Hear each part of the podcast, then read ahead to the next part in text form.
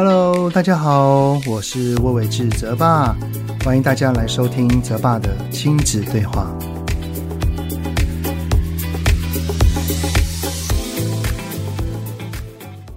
Hello，你们好，欢迎收听泽爸的亲子对话。我是亲职教育讲师魏玮志泽爸。哇，这几天哈，有没有感觉到热到爆了呢？哎，天哪，这个每天出门哦，都要承受个三十五到五十度的气温，真的是蛮让人受不了的哈。每天出门回到家哈，就很想要那个把水加满冰块，然后大口大口的灌啊，这样子才会有一种舒畅感。那由于我家住在顶楼哈，三不五时需要去修缮屋顶，那做一些防漏水的动作。前几天呢，我跟老婆去涂个防水漆，连续两天到屋顶上哈，在这个直晒太阳的情况底下。我的衣服哦，好像泡过水一样，整个大湿透。弄完回到家之后呢，全身虚脱无力，真的是非常非常的疲累啊。我想是因为身体的水啊，全部都流汗流光了啊。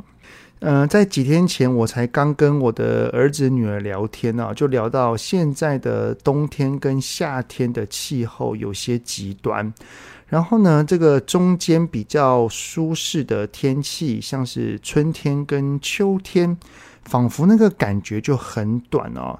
一整年哦，很冷跟很热的，这那个时间好像就越来越长了哦。我儿子说呢，他以前还挺喜欢夏天的哦，但是这几年呢，就越来越不喜欢了，因为真的是太闷热了。我女儿也说，现在的夏天她根本不想出门，因为我女儿是那个只要流汗，皮肤就很容易有湿疹，然后就会很痒、很不舒服的那一种啊。所以呢，那你们还喜欢夏天吗？我今年呢，有趁他们在傍晚的时候，哈，大概下午四五点，有去海边泡泡水哦，但是。虽然还是很热啦，但是没有那么忍，没有那么难以忍受，而且泡在水里也挺舒服的。而且呢，在这个暑假期间呢，最长的哈，就是很珍惜跟家人们的相处跟出游的机会啦。有一次呢，我们去亲戚家，然后孩子们都聚在一起，然后每个年龄层都有啊，有像我儿子国中的，然后也有才刚刚学走路的啊。呃，那个才刚刚学走路的孩子呢，对于周遭的事物都很好奇，就到处乱走啊，什么都摸啊，都拿啊，然后拿了就往嘴巴里面放啊。那这孩子的阿嬷哈，看得出来是非常非常疼孙的，因为这个眼睛哈，他的视线从来没有离开过他的孙子，一路盯着。只要这孩子呢，往那个拿东西往嘴巴一放之后哈。阿妈立刻就会大喊：“哎哎哎，没有吃，没有吃，给阿妈，不行不行，不乖哦，要听话哦。”哦，大概就是这些啊。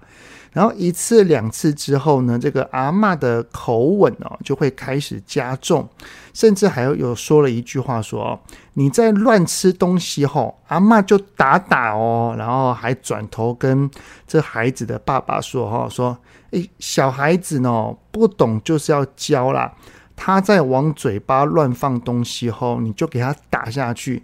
他打了之后，他怕了，他就不敢了哦。哎，这句话哈，真的是满满的用恐惧跟害怕的氛围，让孩子不再做某一件事情。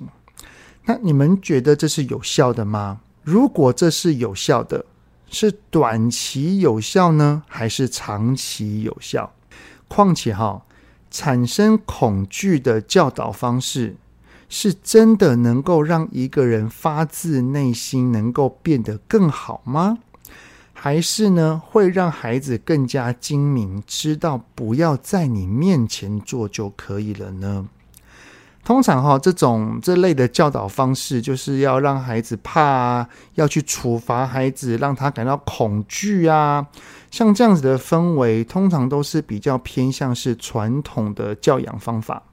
所以呢，这一集的主题哈，我们就来聊一聊，要如何从传统教养思维调整成正向教养思维呢？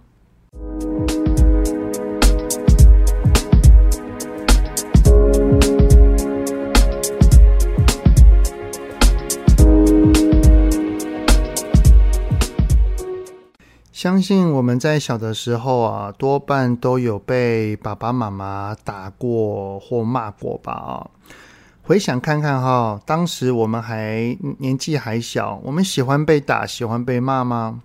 我相信应该没有人喜欢了啊。当时被打、被打或被骂的时候，我们内心的感受是很难受、很气愤的啊。但是也就这么长大了。后来呢，长大成为大人之后，又当了爸妈，或许就会认为说：“哎呀，我就是这么被打大的啊，又又没什么不好，也没有变坏啊。”于是呢，还是会用相同的方式、相同的教养来去继续教导孩子。这样的一个世袭哈，就如同上周 Podcast 里面所谈、所讨论的内容啊，这样子的模式。就叫做惯性。那如果想要突破惯性，第一件要做到的就叫做要产生觉知。那我也不讳言的说了，在十多年前我第一次当爸爸的时候，我也立志要好好的爱孩子。但是当我的儿子做了一些行为，然后我是生气的时候，我也是会吼他、打他、骂他哦。而我的觉知就是。当我对我的儿子做了这些行为之后，我的内心产生了自责跟后悔的感受，而且呢，在一次大吼声中，我感觉到我儿子是非常恐惧我的，我就觉得这样做是不对的，我才会不断的想要去做改变。只是哈，要跳脱传统管教的模式，真的很难啊。因为这一些思维已经根深蒂固的种植在我们的脑中，很难很难去摆脱跟改变。好，在这边哈，我用我一个好朋友的书呢，来跟你们分享一下这个所谓传统教养跟正向教养的思维观点，到底这两者的差异在哪里？哈，这个这本书的书名呢，叫做《说不出口的更需要被听懂》。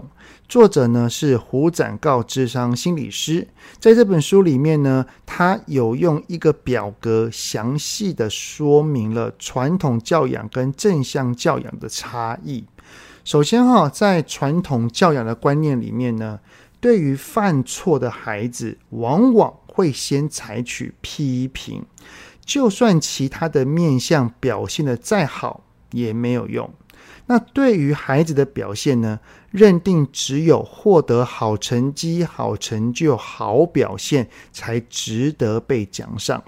对于问题行为的看法，觉得呢只只能用处罚的方式才能够矫正他的不当行为，进而恢复成正常。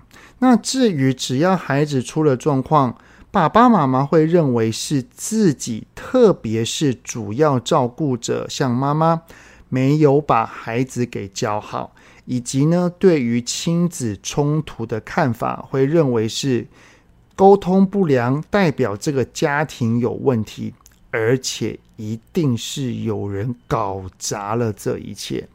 好啦，简单的说呢，在传统教养的思维里面，哈。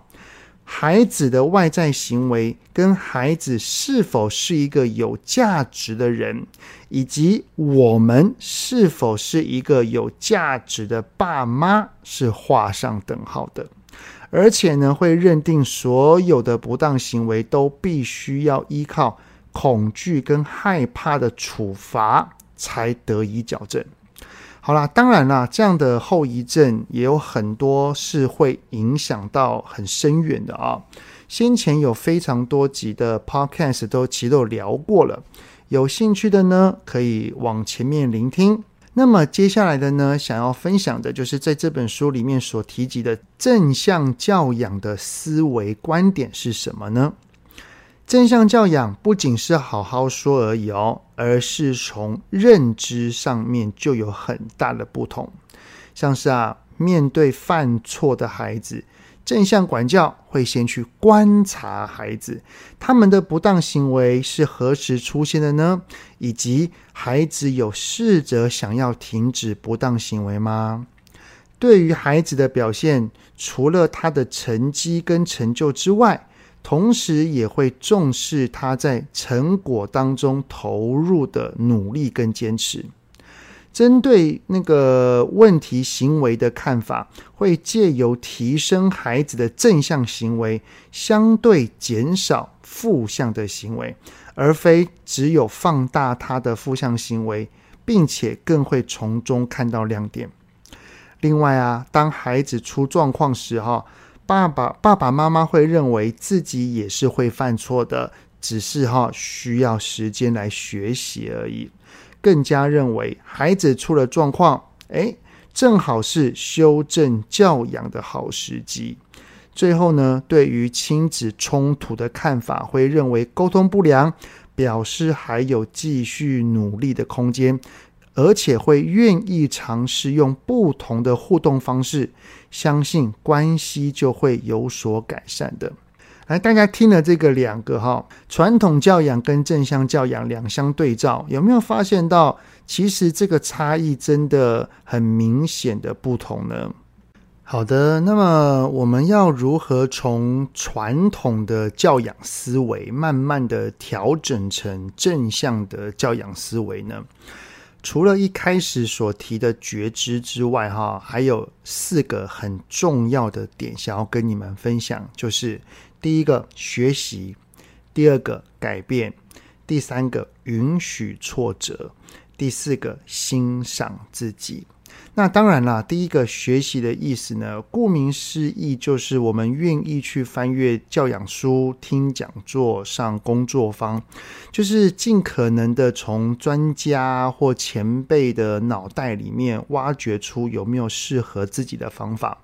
因为其实这一些书籍或者是课程哈，这些讲述的一定有它的道理在，但是他们也是透过他们的生命历程、他们的学习历程，还有他们跟他们的孩子相处的经过所得到的一些经验值，不一定完完全全百分之百适合我们，所以我们就可以多吸收，并没有哪一种教养方式才是对的。只要使用起来，感觉到我们跟孩子的关系有更好，我觉得就是好方法了啊。再来呢，第二个改变的意思就是我们要从行为上不断的做出调整跟醒思，而且记得啊，不仅仅是外在的行为上有改变哦，还包含了思想行为上的改变。所谓的思想行为，就是。当孩子出了状况，我们愿意跳脱解决问题的框架，更愿意去想一想他行为背后的原因跟动机是什么。呃，像是啊，一个未曾作弊的孩子，除了要求他说下次不可以再作弊之外，也可以想一想，他想要作弊背后的原因跟动机是什么。也就是他知道作弊是不好的，他明白作弊是不对的，但是是什么原因跟理由，他又要坚持去做呢？又像是一个知道说脏话是不好的孩子，除了希望他之后不要再说之外，我们也可以想一想，他明明知道这是不好的，但是是什么原因他又要去说呢？好像这一些思想上的改变哈，那除了刚刚所讲的这一点之外，还有呢，就是不要总是看到孩子的不好，而是尽可能的在孩子的不好之中尝试看到他的好。哦，举例啊。当孩子考试，虽然这一次还是有五题的粗心，不过呢，他已经比上一次的粗心七题进步啦。虽然还是有，但是是不是是不是可以夸奖他一下呢？还有就像是呢，孩子不想写功课，他已经从六点多写到八点多了，虽然依然没有写完，但是他愿意坐在书桌前的坚持。我们是不是可以试着鼓励他一下呢？最后哈，一个在思想上的改变，就是处罚的恐惧只会让孩子在我们面前装乖。要让孩子发自内心的明白，而且是愿意去做的。更重要的一点是要让孩子感受到他在我们心中是一个有价值、被认同以及归属感的连结度是很紧密的。因为哈，一个被爱的孩子，一个是有被爸妈所接纳跟包容的孩子。他才会愿意把爸爸妈妈的话给听进心里。所以哈，当我们学习了，也改变了，但是绝对不可能会一帆风顺的哦。在这个过程当中哈，一定会有失败的时刻。我们失败了，我们就好好的接受这份挫折，调整好我们的心情，想一想。下一次再遇到类似的状况，还能怎么做会更好？也可以想一下，说，诶，那我能怎么跟孩子说，他是会比较愿意听得进去的呢？我们也可以再来想一想，说，哈，如果我是孩子，我会希望爸爸妈妈怎么对我说或对我做呢？我相信，哈，只要我们一直不断的去 try and error，然后一定有。可以从中找到适合自己跟孩子的办法的。最后啊，也别忘了要去肯定跟欣赏自己哦。我们可以多跟自己说：“维子啊，在育儿的路上你挫败了，你还是愿意继续坚持不放弃，你好棒哦，维子啊！为了跟孩子的关系可以更好，你真的很努力，我好佩服你哦。”维子啊，可能你很难过，但是在处理的当下，你已经做得比上次更好了。只要再继续进步，这一次没有做到没关系。维子，谢谢你的努力。我相信哈，只要我们愿意给自己多一点的关爱，多照顾自己的内在多一点，能够让我们的内心充满着爱，也会更有能量去爱孩子的。就这样哈，透过每一次的冲突，一次又一次的练习，我们就可以慢慢慢慢的从传统教养思维的惯性，一步一点一滴的转换成正向教养的思维哦。好的，那节目就先到这边啦。上一集哈，我的主题是关于正向语句，那这个回响没想到还蛮大的哈。非常非常多的听友们都在敲碗说想要第二集呢，没问题，请放心，我都听到了哈，我会再来找时间来录制正向语句 Part Two 啊，敬请期待哈。好的，那非常感谢你们的聆听，有任何想听的内容，都欢迎在 Apple Podcast 底下先五星按个赞，然后再留言告诉我哦。泽爸的亲子对话，我们下次再见啦，拜拜。希望今天的节目有让您与孩子之间有着更好的相处。欢迎在各个收听平台订阅泽爸的亲子对话。如果是用 Apple Podcast，请以五星按赞给予肯定，也欢迎留言，我们一起讨论哦。